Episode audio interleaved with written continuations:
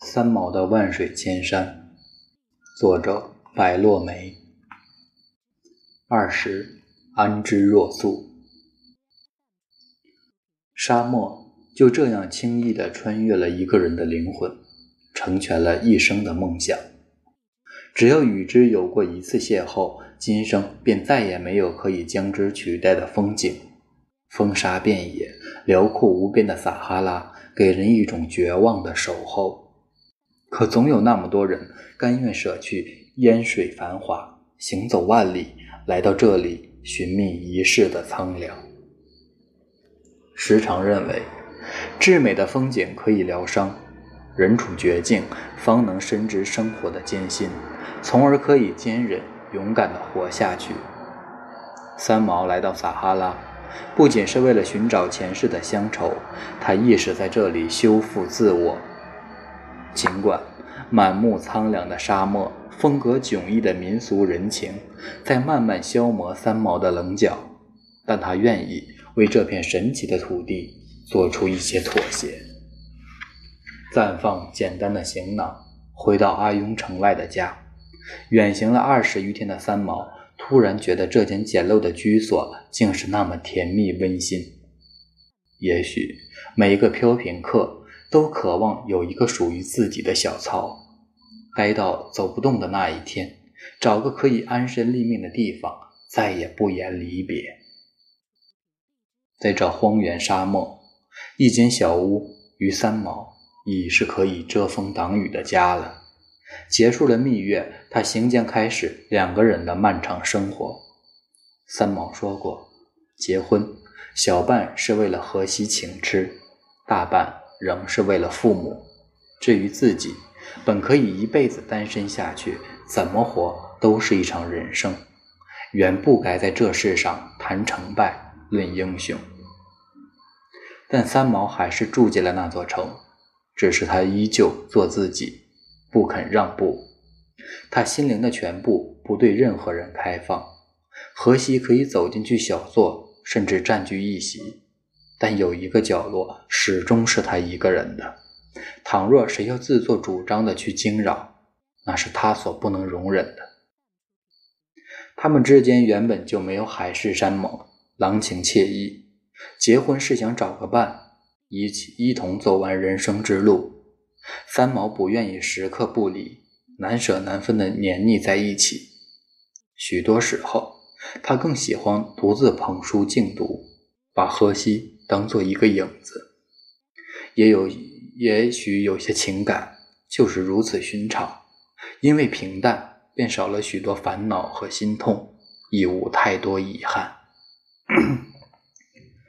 许多人爱上了这么一句话：繁华尽处，寻一无人山谷，建一木质小屋，铺一青石小路，与你晨钟暮鼓，安之若素。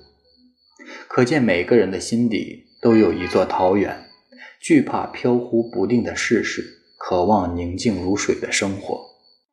三毛的放逐，又何尝不是为了找寻心灵的净土，不负一世年华？待到有一天将风景看透，便是细水长流的日子。他来到沙漠，这天地洪荒之处，曾经发生过的事，犯过的错。爱过的人都薄如轻烟，那么的飘渺不真实。他拥有的是当下和一个愿意陪他天涯的男子，在这里努力优雅的生活。三毛希望在这片荒原遍植草木，长出繁花。陋室虽简，但经过三毛细心的装扮，后来他居住的小屋成为了沙漠里最富有诗情画意。明朗美丽的房子，她就是这样的女子。纵算是漂泊，也不能改变生活的态度。看似风中来去，随性浪漫，内心深处却始终恬静如水。荷西领到了月薪、结婚补助、房租津贴。三毛用这些钱细致地装扮沙漠的家。当初那个伶仃破旧的小屋，就这样一砖一瓦。一景一物丰满起来，里里外外洁白的墙壁，在坟场区内那么骄傲地矗立着。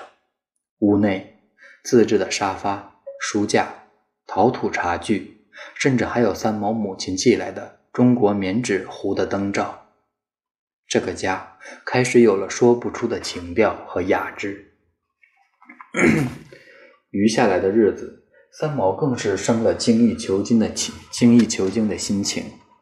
荷西上班去了，他就去面去对面垃圾场拾荒。许多废弃的旧物被三毛捡去家中，重新赋予了使命。曾经一度以为行将丢失的风花雪月，如今被他渐次找回。他希望缺失的文明可以用心来填补。苍茫无边的沙漠，千万年来被赐予了贫瘠与干涸。三毛的到来给这里增添了妩媚与柔情。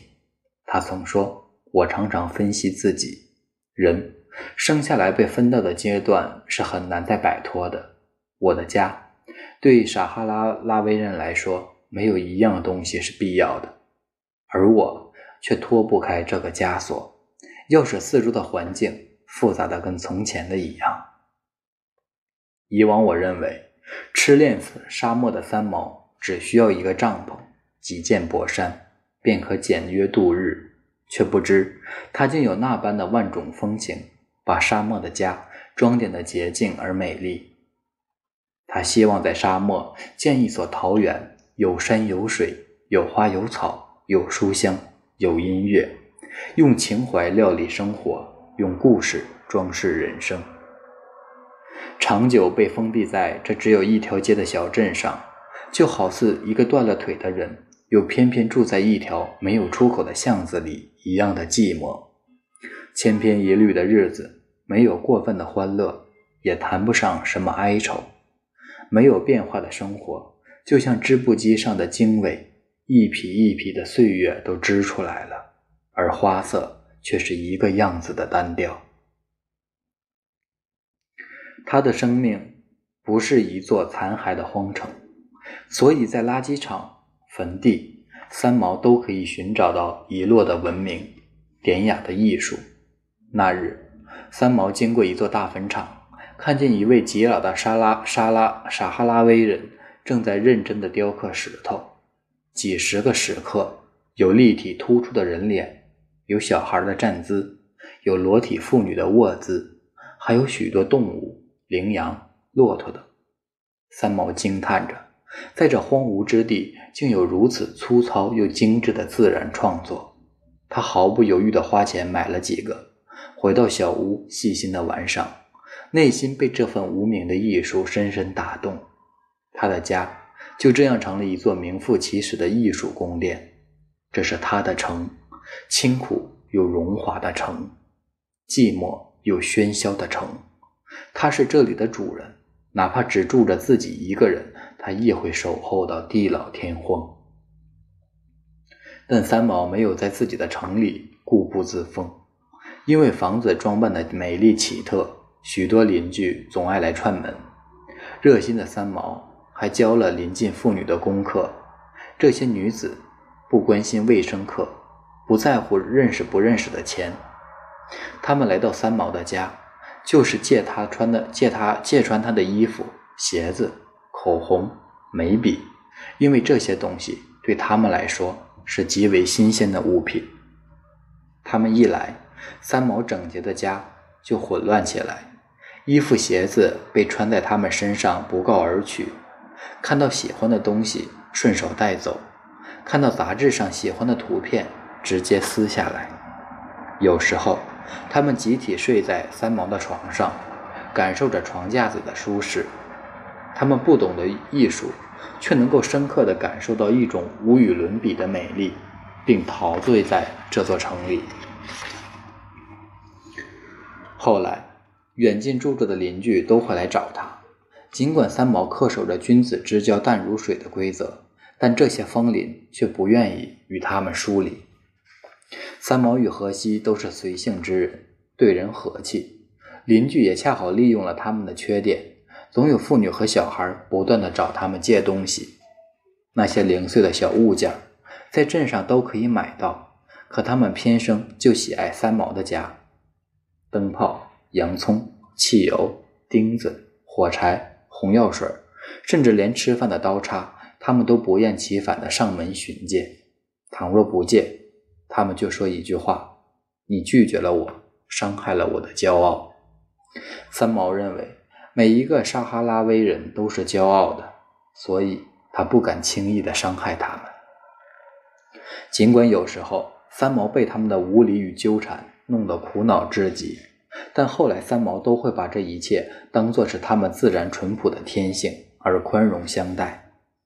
住在那住在那儿一年多，荷西成了邻居的电器修理匠、木匠、泥水工，三毛则成了老师、护士、裁缝。沙拉沙哈拉威的年轻女子脸孔都长得极为好看。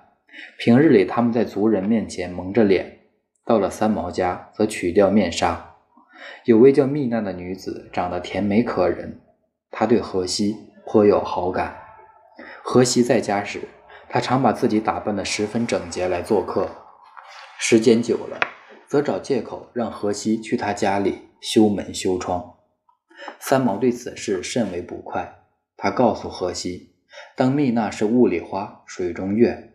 好在这个美丽的女子只是荷西生命里的刹那惊鸿，没有徘徊许久。有一天，她突然结婚了，三毛很乐意，送给她一大块衣料。这就是三毛，在这辽阔的大漠，他愿意用宽厚的襟怀来善待每一个撒哈拉威人。三毛的撒哈拉故事，也就是从这里开始。他让自己深入大漠，走进撒哈拉威人的生活。才有了对当地民俗风情的了解，有了感动万千读者的一篇篇真实作品。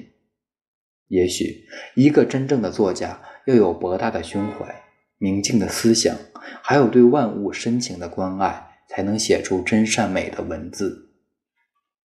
三毛是这样的作家，他不仅亲历打磨生活，还融化于文字里。他的作品无需曼妙语言的修饰。一字一句自然天成，读者可以随着他的真性文字，自然而从容地走进大漠，在撒哈拉的故事里做一个多情又随意的看客，品味别样风俗，见证多彩人生。三毛说：“感谢这些邻居，因为他们，沙漠的日子从此五光十色，而寂寞早已渐行渐远，划着缘分的舟楫。”让原本隔了万水千山的人相聚到了一起。任何的珍惜，不是为了地久天长，而是希望离别的那一日可以心安理得的挥手道声珍重再见。我们一生复杂，一生追求，总觉得幸福必不可及，总觉得幸福遥不可及。不知那朵花儿，那粒小小的沙子，便在你的窗台上。人生至简，大爱无言，是我们把日子过得那样精心，把岁月看得那般无常。流年在指尖缓缓划过，只愿明月长存，心静即安。